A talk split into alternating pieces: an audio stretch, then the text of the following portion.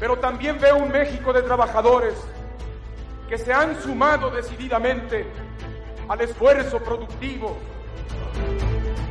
Roger, for landing. 3,000 feet. Alarm. Altitude 1,600. que no se puede confiar en el imperialismo, pero ni tantico, nada.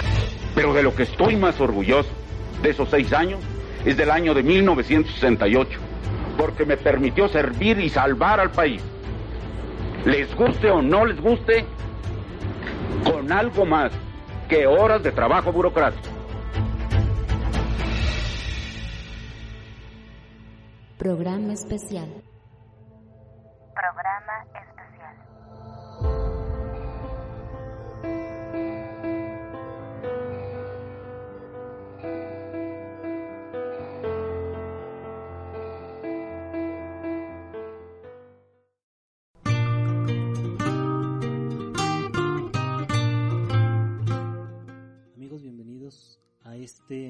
programa conmemorativo de el movimiento del 68, lo que fue la matanza de la plaza de las tres culturas en Tlatelolco.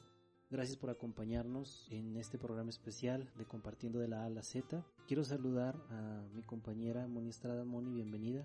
Muchas gracias. Hola amigos, ¿qué tal? Gracias, reitero, gracias por estar con nosotros en un episodio más de este su programa. Muy bien, Moni, pues bueno, vamos cerrando esta parte de lo que es el acontecimiento del 68. Ya hemos visto testimonios, hemos visto información, hemos analizado todo lo que hemos investigado. Sin duda es algo muy complicado de digerir, es algo muy duro, sobre todo por los testimonios que hemos presentado en la primera parte Sí. y en los testimonios que pues se acercan. En esta segunda parte tenemos testimonios muy buenos. Queremos recalcar que no es la intención de desprestigiar a nadie, no queremos poner en tela de juicio la trayectoria de nadie, Así es. sobre todo por eh, lo que se comentó sobre la maestra escritora eminencia Elena Poniatowska, Moni. Tengo algo que comentar. Un tanto gracioso, un tanto... mm, Una corrección. Ah, no sé. Una sí, corrección. es una falta en... Ahora sí que una parte grave que tengo que me da, que padezco, mm, pasa que mi cabeza me hace creer que las estoy diciendo tal cual las estoy pensando. Gracias a las personas que me hicieron la corrección. En el programa pasado podemos oír que digo Poliatopska. Perdón, eh, disculpen esta dislexia que, que tengo es Poniatowska. Sí, aparte, bueno, de- deja tú de eso, la emoción del tema. Es que es un tema muy, pues no es fácil hablar de él por lo que, Claro. lo que conlleva, ¿no? O sea, es arriesgado también, o sea, es un tema fuerte de historia. Sí, Híjole. delicado, Es que delicado. Claro. pues no sabemos, ¿verdad? Si esto puede llegar a afectar a alguien y es delicado, amigos. Es complicado. Nos atrevimos a hacer esta investigación, a tocar este tema, pero recordándoles que sin el afán de ofender ni estar del lado de ningún partido político, es O solo de con ningún movimiento ideológico, claro, sí. como sentarte con alguien a platicarlo. Varias veces en la universidad intenté abordarlo y todos decían como que, ay, no, pues qué aburrido, ¿no? Tenía maestros que estaban en pro de todo eso y fue el mo- momento de despertar. Decir, ah, no manches, o sea, fue algo muy grave, muy, muy complicado. Pero bueno, pues a todos nos pasa, mm, tratamos de ser lo más objetivos posible. La objetividad debe estar aquí, no somos un programa informativo, pero obviamente hay que darle a cada cosa su respectivo lugar. ¿no? Entonces, Moni, ya que hiciste esta corrección, Sí, Este, abro paso a... Sí, te cedo el micrófono. Cuéntanos quién es, a grosso modo, como se diría, quién es Elena Poniatowska. Cuéntanos. Muy bien. Eh, esta información la obtuvimos de la página web cervantes.es. Elena Poniatowska, francesa, periodista, escritora y profesora, viene a México en 1942 a causa de la Segunda Guerra Mundial, acompañada de su familia, a manera de salvaguardarse por la Segunda Guerra Mundial que en ese entonces padecían. Y este es su testimonio.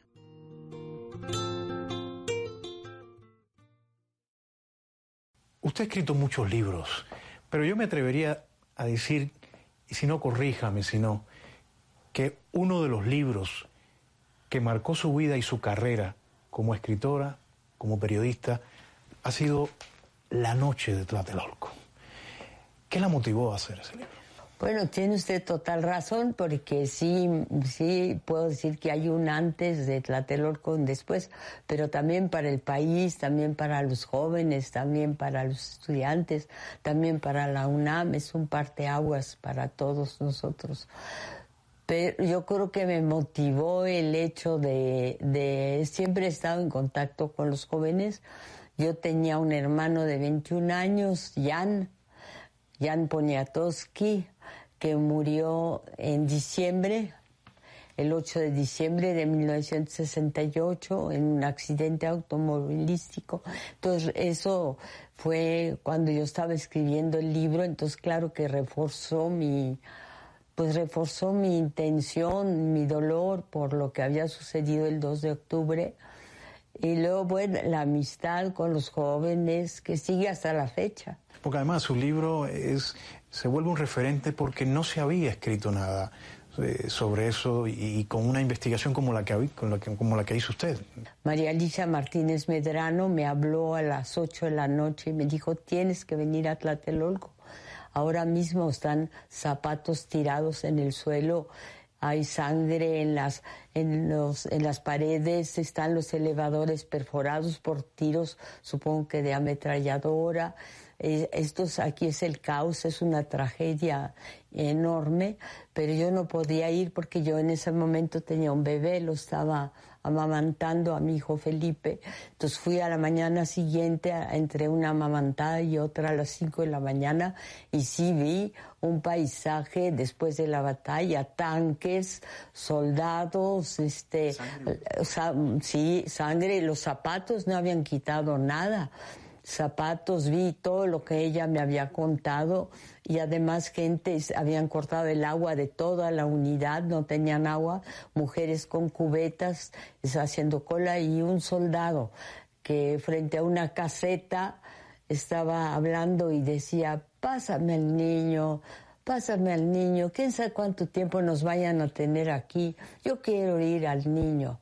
Entonces eso también me dio a mí como la idea de que los soldados también les puede ir negro. y descubre, descubre que por qué se llegó al 68, a esa, a esa tarde-noche, porque finalmente fue 6 y 10 cuando se empiezan eh, los tiros.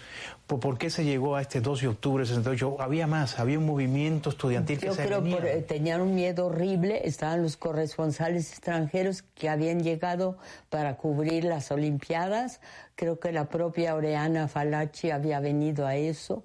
Después se fue a Acapulco a descansar, pero habían venido muchísimos y los estudiantes iban a los hoteles y les decían, queremos enseñarles el otro México, un México desconocido que no es el de los grandes edificios, el del estadio, todo lo que ustedes están viendo.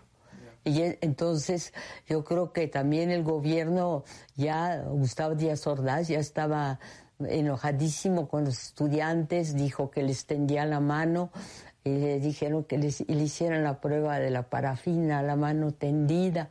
Entonces ya no ah, hubo un rompimiento y este se manifestó en una forma lo que hace el miedo, es lo que hace el miedo, el, la, la, matanza, la masacre del 2 de octubre de 1968. 50 años después, ¿qué es lo que más recuerda? ¿Qué es lo que más se le ha quedado en la memoria de aquel momento, de aquellos momentos incluso en que usted pues empieza a hacer estas entrevistas, empieza, llega al lugar, encuentra todo ese escenario, de todo eso, hoy, ¿qué es lo que más recuerda?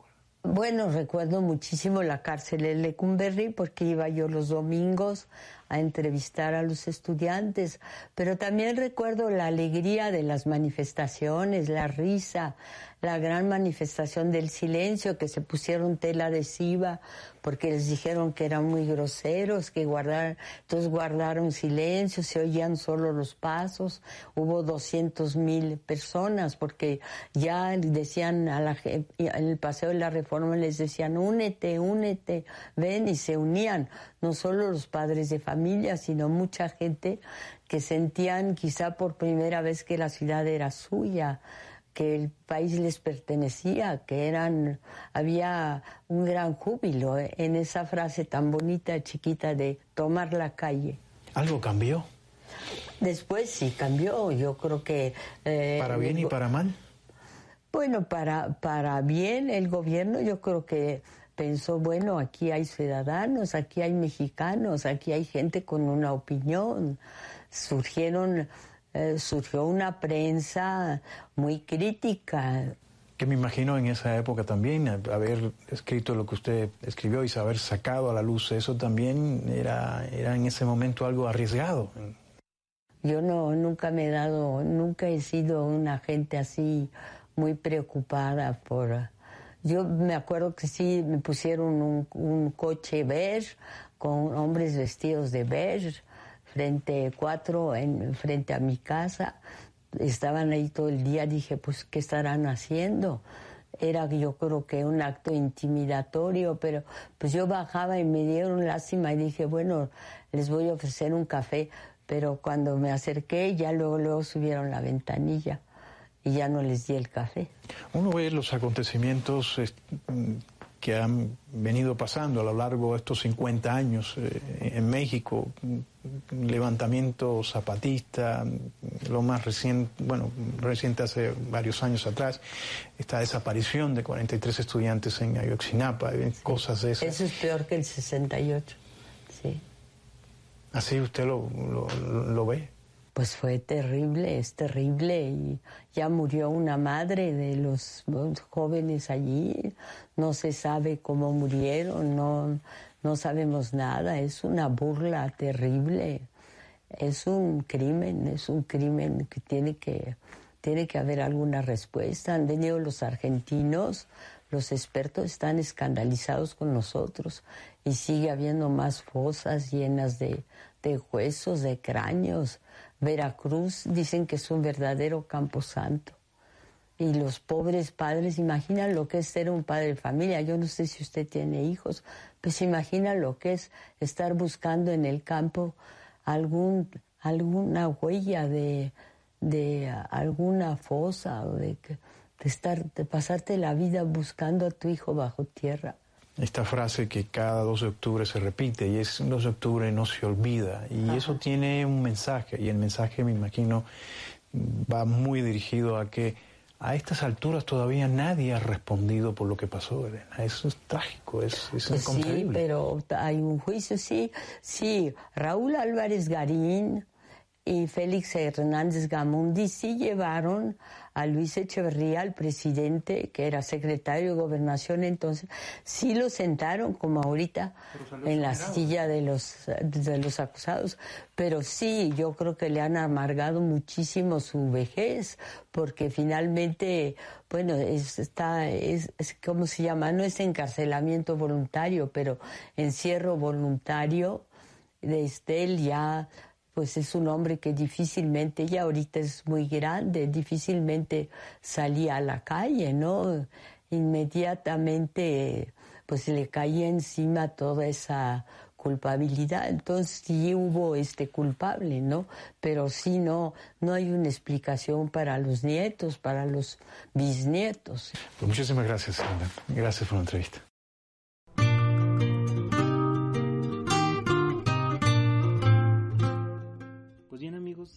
Escuchamos el testimonio de Elena Poniatowska, obviamente era justo y necesario ponerlo porque, bueno, en el testimonio del programa anterior del maestro Carlos dice que ni siquiera estuvo ahí, pues bueno, en realidad no estuvo ahí. Exacto. Ella lo dice, Moni no estuvo ahí, estuvo pues cuidando a su bebé, fue al día siguiente. Sí, así es. Pero bueno, siento que no es lo mismo entrar en una donde fue todo el conflicto un día después que estar en el momento como pues muchos testimonios hemos encontrado.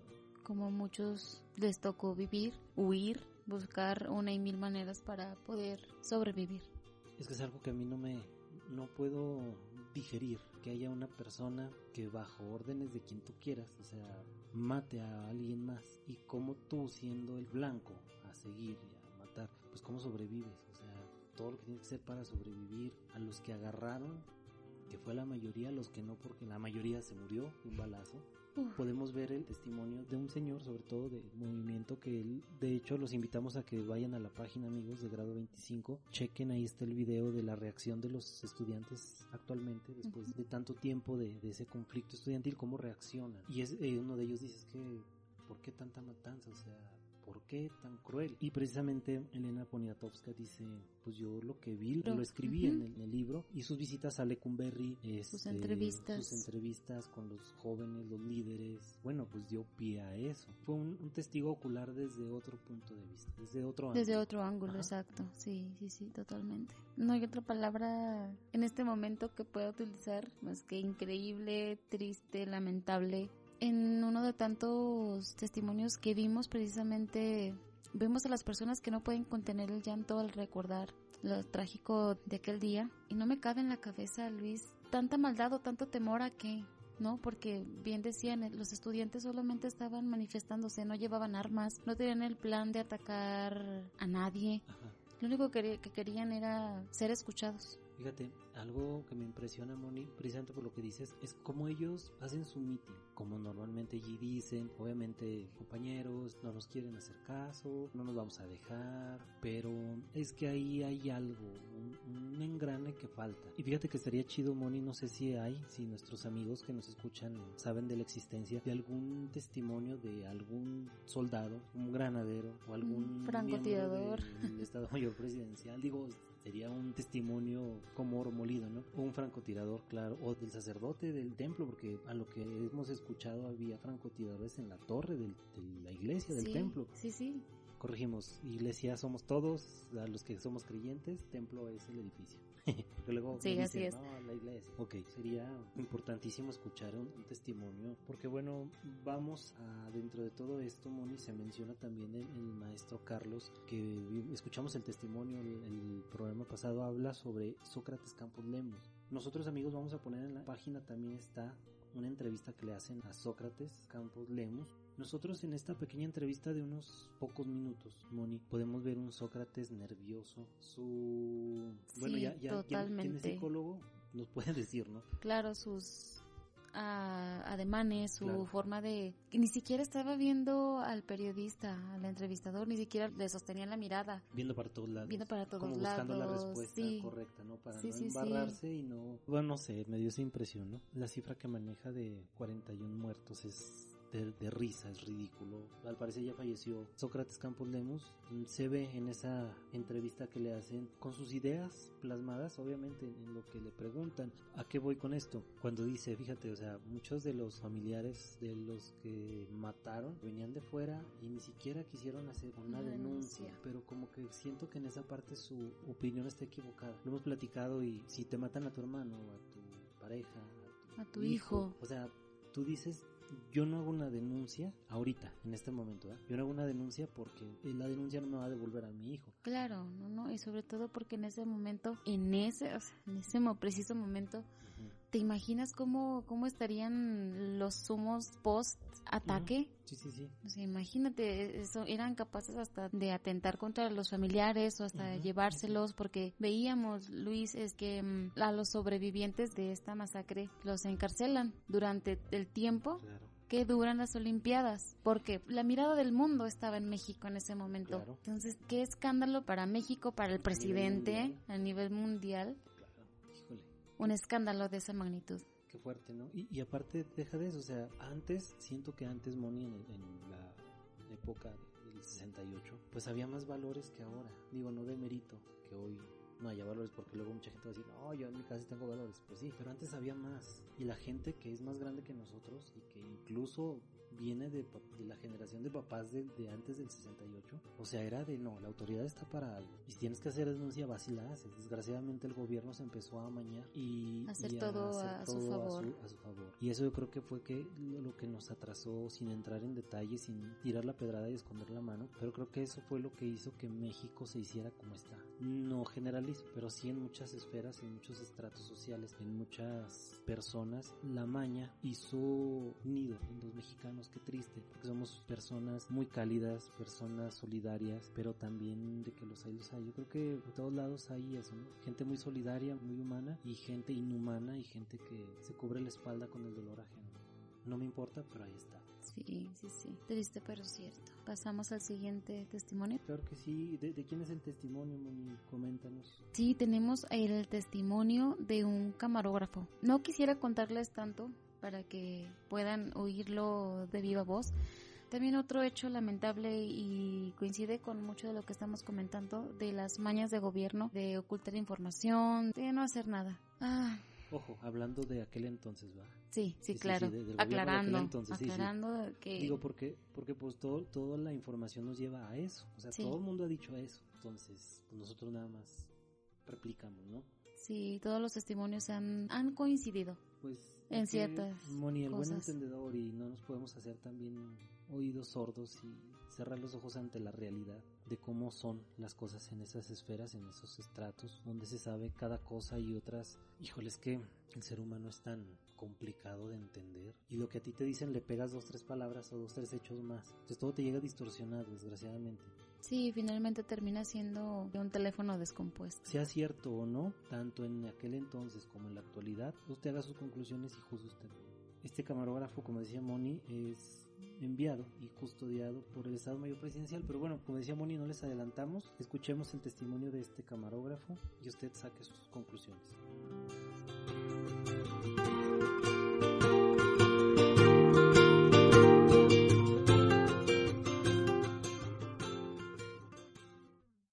Desde que llegó la primera persona aquí, sin darse cuenta estábamos filmándolo desde allá. Desde que empezó a llegar la primera persona, de que se empezaron a instalar los aparatos de sonido en las diferentes partes que se instalaron, que instalaron ellos. Eh, yo a, Gobernación llegué a las 8 de la mañana, a la casa de Bilbatúa. De ahí nos venimos a Gobernación, parece que a las ocho y media estaba por ahí. Y de ahí nos venimos aquí, debemos haber llegado a las 9, 9 y media de la mañana. A las 10 de la mañana ya estábamos instalados. ¿Y hasta qué hora salieron? A las 5 de la mañana del otro día aproximadamente. Ya había luz de día. Allí estaba un señor que se llama Servando González, que él era director de cine, pero él no me mandaba a mí. Trabajaba en la presidencia. No, no es nada personal, no tuve nada con él personal. Pero yo vine por orden de mi jefe Bilbatú. De, que él me dijo que viniera con gobernación a filmar eso. El meeting supuestamente un mitin. Bueno, si contamos los mosaicos o los esos paneles que hay, ¿verdad? Si quieres contarlos, mira, uno, dos, tres, cuatro, cinco, ¿verdad? Por decirte algo, yo estaba en el del medio. Servando estaba en este último, o sea, en el primero. Y el, uno de los que cayó muerto estaba ahí en, en el medio. en ese, ¿sí? Entonces, en esa posición, tú veías perfectamente lo que pasa aquí atrás y lo filmas bien sobre todo con lentes, lentes potentes. No me acuerdo si traíamos tres cámaras. Obviamente la otra no estaba emplazada. Este, teníamos dos puestas allá, pero la otra la teníamos cargada con, con el magazine de mil pies. Entonces quitaba yo nada más la cámara también y metía la otra cámara. Desde allí alcanza a ver hasta la calle subsiguiente, alcanza a ver todo lo de arriba, lo que está allá, y todo el edificio Chihuahua de este lado, casi todo, ¿verdad? Que es el edificio que está hacia este lado. Esa gente que estaba allí, pues eran de gobernación que nos estaban custodiando. Mm. Son los que me obligaron a llevar el rollo allá y los que nos sacaron. Salimos, bajamos de ahí, salimos por el estacionamiento, nos fuimos hacia allá. Y al salir en la parte de allá, que era jardín, que ya te dije que el, el kinder ese no estaba, el que está allá, que ahorita lo vas a ver posteriormente. Al salir nosotros por allá, bajan por unas escaleras que había allí, por esas escaleras que te dije, algunos que traían el guante blanco en la mano izquierda, que algunos los alcancé a ver a una distancia, si te quedas ahí, pues, a esta distancia, cuando salimos nosotros lo alcancé a ver porque venía bajando, y fue a uno de los que reconocí del Estado Mayor Presidencial. Del edificio Chihuahua, pues ahí deben haber tomado los que tomaban sin cámara profesional, sino digamos con, con cámara más pequeña, más chica, o pues no sé eh, que- porque no creo que hayan traído las cámaras que teníamos nosotros de 35 milímetros, ¿verdad?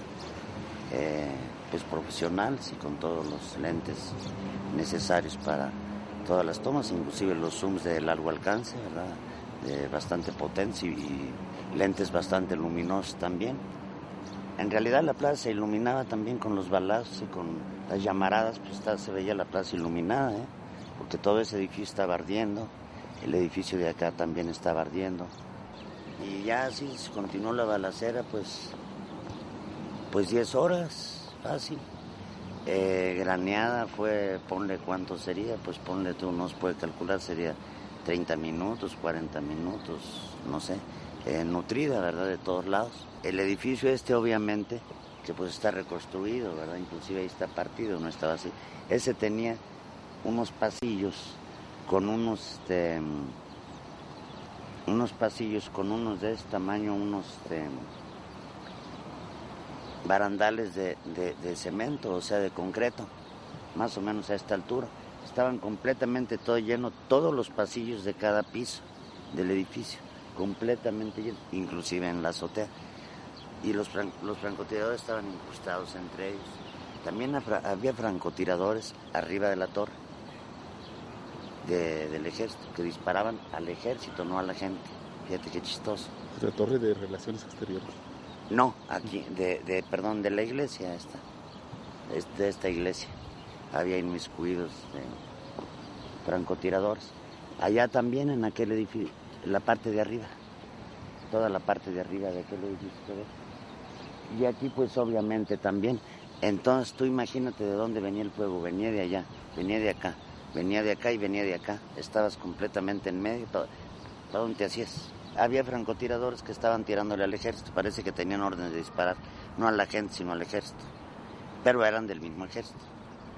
Supuestamente había algunos del Estado Mayor Presidencial, este, y otros que, que eran del famoso Grupo Olimpia, ¿verdad?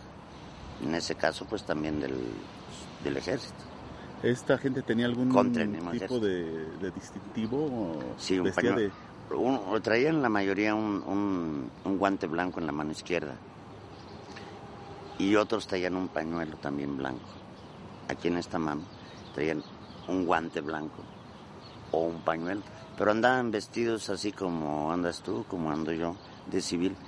Pero uno que ya está ducho en esas cosas de, de reconocer a la gente, nosotros les decíamos a, a cualquier persona, si le decimos los pajaritos, por la forma de su, tú sabes, el corte especial también que llevan, ¿verdad?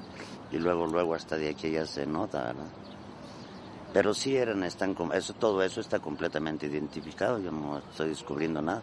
Lo que sucede es que yo filmé, eso, pero observando aseguraba que eran 120 mil pies. De- De todos modos era una cantidad tremenda, es muchísima película. Este, en rollos de 400 pies, no eran, ha- había, parece que había algunos rollos de, de mil pies también, traíamos magazine- magazines de mil pies, pero dudo no que gobernación, que el presi- expresidente de don Luis Echeverría entregue ese material. Porque yo creo que, bueno, él, él- él lo tiene. Parece que Servando aseguraba que lo había entregado a la presidencia, lo cual no creo. Lo importante es quién ordenó, cómo y por qué, y quiénes fueron los causantes de eso. ¿Quién engañó a quién? Porque el mismo ejército te va a tirar contra el mismo ejército. Eso es lo importante. ¿Quién ordenó esa entrada de francotiradores a este lugar para asesinar a sus mismos compañeros, para provocar esa masacre? Creo que es un... que el pueblo de México se- sepa la verdad, y la verdad está en esos rollos. Pues, lo importante es que, que el pueblo de México sepa la verdad, que vea realmente lo que se dio, para la misma historia de este país, ¿verdad?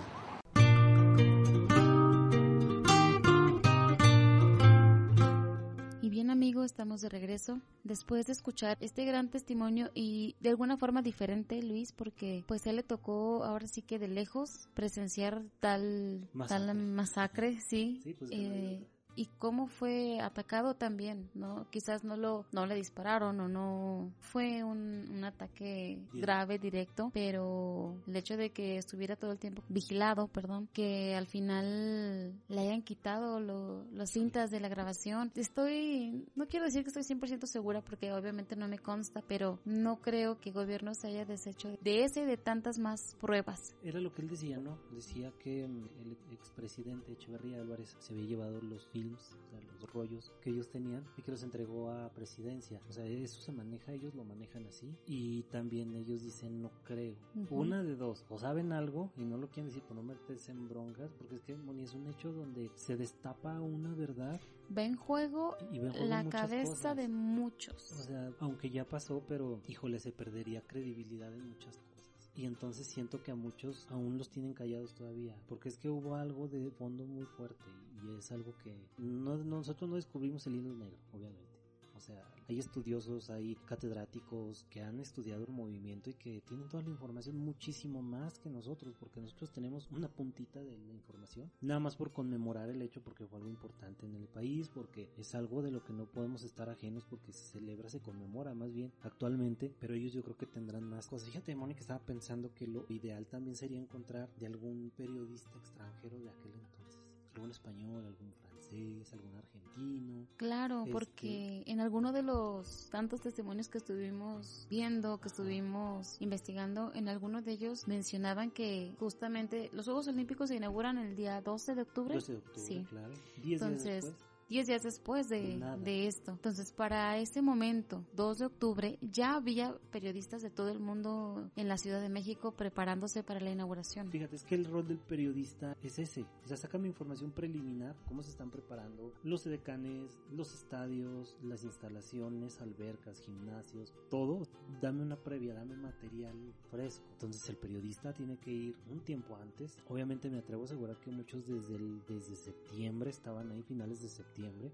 Sí, por supuesto que principios de octubre Que sí. hasta que termina, unos días después de que termina la justa olímpica, es inevitable que el extranjero haya no visto lo que sucedió en México en ese entonces. Todo periodista es muy intuitivo, Moni. Y escuchamos de testimonios que decían, es que los muchachos iban a los A los hoteles a, decirles, esta es la otra cara de México, o sea, están viendo una cara, pero esta es la otra. Esto es lo que estamos viviendo, esto es lo que está pasando, porque recordemos que se venían manifestando desde junio, julio, mediados de, de ese año. Entonces, obviamente, en este mes, a días de los Juegos Olímpicos, no se iban a detener. Claro, no, no, no. Además, aprovechando que estaba la mirada del mundo Sí, en es- nuestro, es- en nuestro México. Es impresionante. Y Moni, yo quisiera que diéramos paso al último testimonio de este programa especial. Claro que sí. Es testimonio del profesor Cuauhtémoc Padilla. Él fue sobreviviente de la matanza. Es un testimonio cortito, pero habla sobre el gesto tan Humano. humano que tuvo un soldado hacia los decirlo. estudiantes. Híjole, es impresionante. Como de, de verdad. Por eso te decía, en México hay gente muy mala y en el mundo, pues. Pero también hay gente muy buena. La humanidad, el buen corazón siempre sale a flote. ¿no? Y es lo que Sí. finalmente se salva de todo esto, ¿no? Sí. Entonces, Y que como decía, sería maravilloso si se tuviera el documento o, no sé, el precedente de alguna entrevista o de algún testimonio de un soldado, porque así como Ujú. él, no creo que no haya habido otro. Exacto. Igual, fíjate, yo recuerdo, Moni, una novela, no sé si te acuerdes, que tocaban el tema del 68. Ah, no recuerdo. Era, era una novela de Azteca. Creo que salía Bichir, uno de los hermanos Bichir, y esta mm, Annette Michel. ¿Sería la de la Híjole. otra mitad del sol? No, no, no sé, no recuerdo. que vivían, o sea, era ambientada en la actualidad, pero tenían regresiones. Dos almas que se encontraban después. Como en cada vida. o- Y ellos vivieron en el ellas. 68. Y él era del batallón Olimpia. Traía su. Y ella creo que era del movimiento estudiantil y, y tenían una relación. Y pues él tenía que matar a los estudiantes y ella tenía que esconder porque las iban a matar. Algo así medio recuerdo. No sé. Qué genial. Fíjate No sé. que tengo la noción, tengo el recuerdo, sí se llamaba La otra mitad del sol, pero nunca la vi por cuestiones de, de la edad.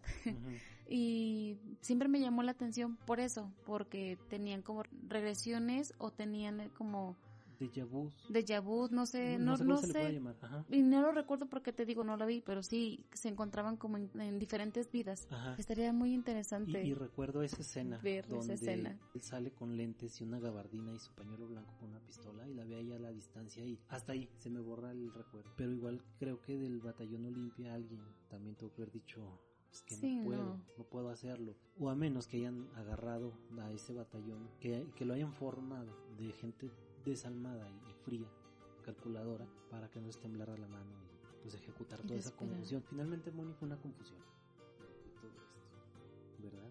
Y pues bueno, vamos al testimonio del profesor Cuauhtémoc Padilla, Moni. Vamos a escucharlo y regresamos para cerrar con este programa especial, como ves. Sí, sí, adelante.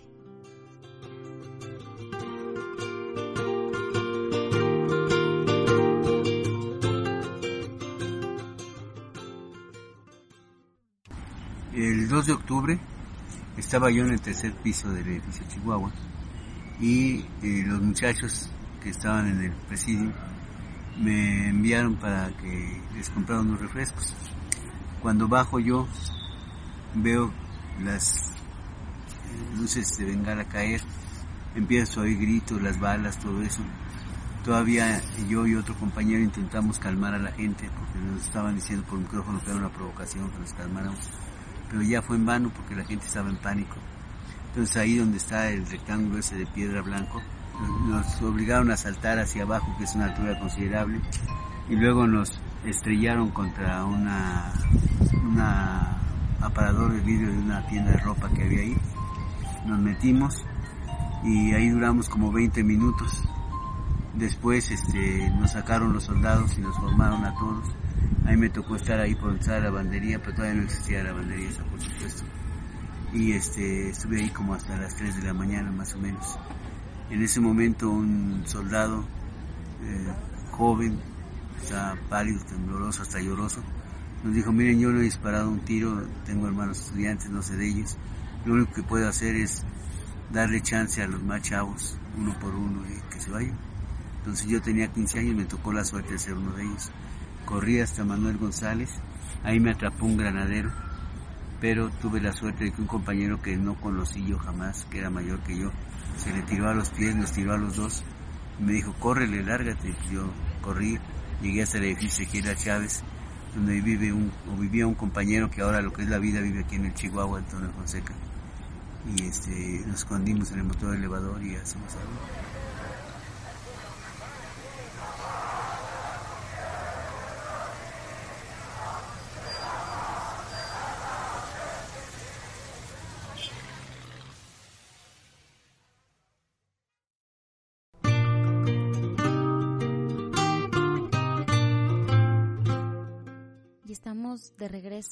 Después de este nuestro último testimonio. La verdad es que cada uno de los testimonios que hemos escuchado y que les hemos compartido me han dejado ah, uno en la garganta, mil preguntas en el aire, un montón de hipótesis. Híjole, sin duda un hecho que marcó a nuestro México que lo seguirá marcando. Sin duda lo que vivió este joven aquella noche fue un milagro, fue, no sé, es como si fuera este soldado un ángel entre tanto demonio, porque fue ahora sí que una patada de suerte lo que vivió. Y, fíjate que quiero también hacer hincapié en esto, como dice, bueno, me agarró un granadero, pero luego un compañero se le tiró a los A pies, los nos pies. tumbó y dijo, córrele, o sea, escápate, y se pudo escapar. Entonces, ¿cómo de veras, pues, que aquí entra el dicho, ¿no? Al que le toca, aunque se quite, y al que no, que se ponga, o sea, ¿cuántos testimonios no hemos visto que sufrieron lo menos? Sí, sí, sí. entre, entre ellos, quisiera hacer mención el de Pedro Sola. Es que, Ay, es, que no. es como, como Mr. Magoo, ¿no? Como el despistado de la historia. Sí, sí, totalmente. Pasó y él no, no tuvo idea, o sea, él... No, incluso menciona que él andaba entre las marchas, en los meetings. y él no Ay, pero no sabía ni qué onda. Él marchaba un ratito y luego mm, se salía con los amigos y ya se iban a comer por ahí. Y ahora sí que lo aprovechaban para nada más salirse Claro, de la escuela. Y fíjate, Moni, como hay gente así en todo. En cualquier, En cualquier lado. conflicto, en cualquier hecho, imagínate, me pongo a pensar, por ejemplo, en el, en el conflicto de independencia, o en la toma del castillo de Chapultepec, o en alguna batalla así que algún diría mi abuelita bienaventurado que anda por ahí de, ah, no, pues sabe. Ah, yo me uno, como que anda aquí al, anda aquí un relajo, Eh, ¿no? oh, pues que oiga, ¿qué trae? Entonces, Sí. híjole, como hay gente Qué para bárbaro. todo, ¿verdad? Moni, pues conclusiones, conclusiones de este programa. Sin duda, la fuerza estudiantil de México es fuerte, esta es importante por todo lo que pasó. Creo que actualmente también, también lo es, pero de alguna otra forma, de una forma muy diferente, porque han cambiado la mente del mexicano, ha cambiado del humano, ha cambiado y ya no es lo mismo. Se tienen más cosas en la mente, se tienen más formas de una lucha y ahora con las redes sociales ya en redes sociales todo el mundo da su opinión, todo el mundo grita, dice lo que no se atreve a decirlo. Entonces, ojalá que esto que pasó en el 68 Moni traiga, siga trayendo algo bueno, que no se quede ahí nada más, que más de que sea un odio recalcitrante, un odio guardado, a la vez hasta infundamentado, digo, dependiendo del cristal con el que se vea, pues haga daño en vez de construir, pues que que dañe sería muy triste. Entonces, siento que hechos como este y como los 43 de Ayotzinapa, que bueno, nos, ya pasó en nuestro tiempo, pues Sí. se esclarezca por bien de la nación. Ya no nos metemos en que las familias y que el gobierno fue el culpable. No queremos hacerlo de esa manera. Lo que sí nosotros abogamos por México en su totalidad. Gobernantes, no gobernantes, políticos, no políticos, maestros, estudiantes, papás, familiares, todos, porque México somos todos pero que por el bien y la buena salud, tanto psicológica como mental de México, Moni, se esclarezcan este y otros hechos que, han pasado. Híjole, es que es un tema de no acabar, pero siento que sí esto que pasó, que hemos estado retratando nosotros en nuestro programa, pues sí sea para que ayude a hacer un poquito de conciencia de quiénes somos, qué tan frágiles podemos ser y qué tan poderosos podemos llegar a ser a pesar de nuestra humanidad, ¿no? Sí, así es, totalmente de acuerdo, concuerdo contigo. Híjole, sin duda son actos que seguirán pasando en la historia y que tristemente han ocurrido otros tantos más, ¿no? Lo que se sabe y lo que no se sabe, es, es eso. Lo que te dicen y te malinforman, pues cada quien se hace su, su Sí, opinión. su opinión. Claro. Como les decía, su hipótesis. Ah, es que pudo haber sido por tantas cosas. Es lamentable la forma en la que nuestras autoridades quieren apagar el fuego. Toman la peor salida. Porque eh, eso ha sido, a final de cuentas, es querer callar al pueblo, querer apaciguar las aguas y lo hacen de una manera incorrecta. Fíjate, sí, ahorita que estás diciendo eso tienes razón y quiero hacerlo como quien quiere apagar fuego con agua, ¿no? Un fuego en la cocina. Se te prende la cocina y le quieres echar agua y pues, sale peor, ¿no? Pero bueno, amigos, tienen los testimonios, tienen la información, usted saque sus conclusiones. Moni, en la parte musical, Tenemos una excelente canción claro. eh, llamada Llueven balas. Claro, es, es la canción Llueven balas del compositor zacatecano David Durón. David, David, si nos escuchas, no, no lo tomes a mal. Es un gran amigo que yo tengo el orgullo y el, y el privilegio de conocerlo desde hace muchos años ya, por ahí del 2003, más o menos. Iniciamos en un proyecto de teatro y pues bueno, de ahí empezamos a conocernos. Lo, le tengo un aprecio muy, muy importante a, a David y escribe esta canción para concursar en un cancioniste. En, en- aquí en Zacatecas se celebraba, no sé si aún tengan ese certamen de cancioniste y una de escribió me parece que dos o tres canciones, no quiero equivocarme, pero una de ellas fue esta, Llueven balas y es la que tenemos de fondo, la parte instrumental, la que tenemos de fondo en este programa, Moni, pero me gustaría que analizáramos la canción más allá del mensaje que da, es el orgullo de tener un compositor zacatecano que ha ido Sí, es. incluso rompiendo fronteras a nivel internacional con su proyecto de Chamacos al Aire, que después de ser David D o David Durón o el vocalista de Aspid, pues tuvo a bien cambiarse al señor Cabeza de Foco, que nos ha regalado muchos programas en Radio Zacatecas para los niños. Eh, le quiero reconocer ampliamente, ojalá y después lo pudiéramos tener en entrevista, Moni, a, a David, para que nos hiciera el honor de platicarnos un poquito de qué es lo que está haciendo, cómo fue su trayectoria Sí, sería increíble. y, y qué es lo que lo que tiene en mente David Durón. Te mandamos un saludo, mi, mi querido David. Pues vamos a hacer uso de tu música sin fines de lucro. Queremos que te conozcan más personas. Ojalá y, y alguien más que no lo conozca llegue a escuchar esta canción y tiene más, muchísimas más. Gracias amigos por sintonizarnos. Gracias por estar aquí en el programa conmemorativo del 2 de octubre del 68. Muchos dicen 2 de octubre no se olvida, otros ni perdón ni olvido, pero nosotros quisiéramos decirles que más allá de esos lemas, que el 2 de octubre es para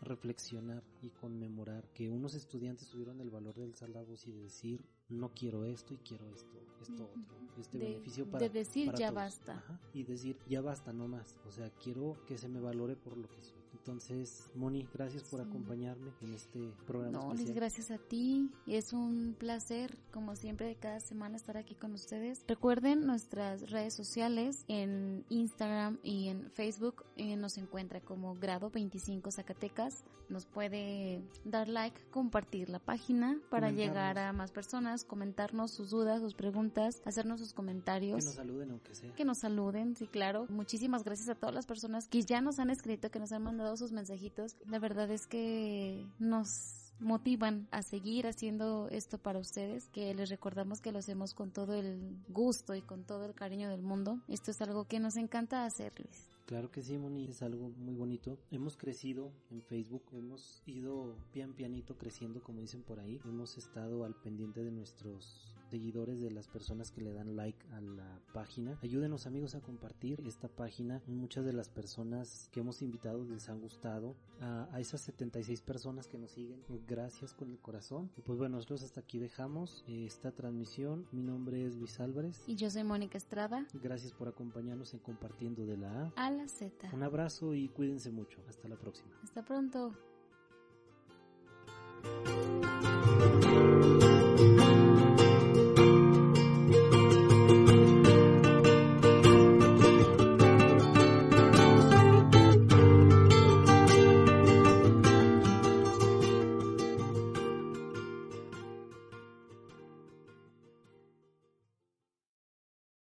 Cuando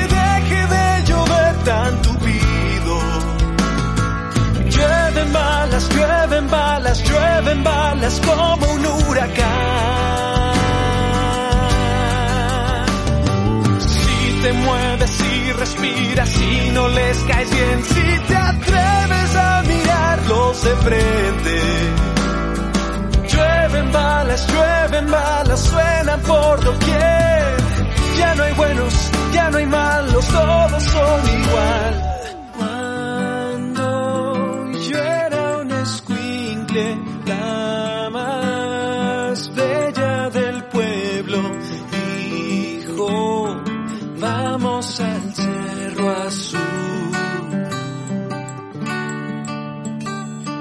Y subimos despacio entre nubes y abrazos para ver juntos el cielo anochecer. Hoy le pido al Señor Tlaloc tenga compasión para que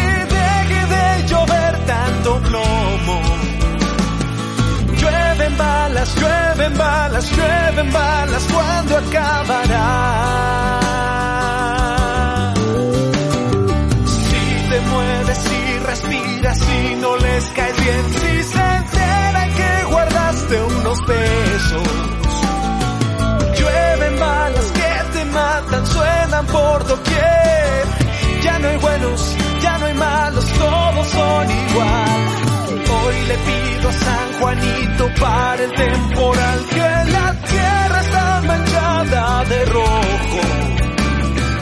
Llueven balas, llueven balas, llueven balas como un huracán.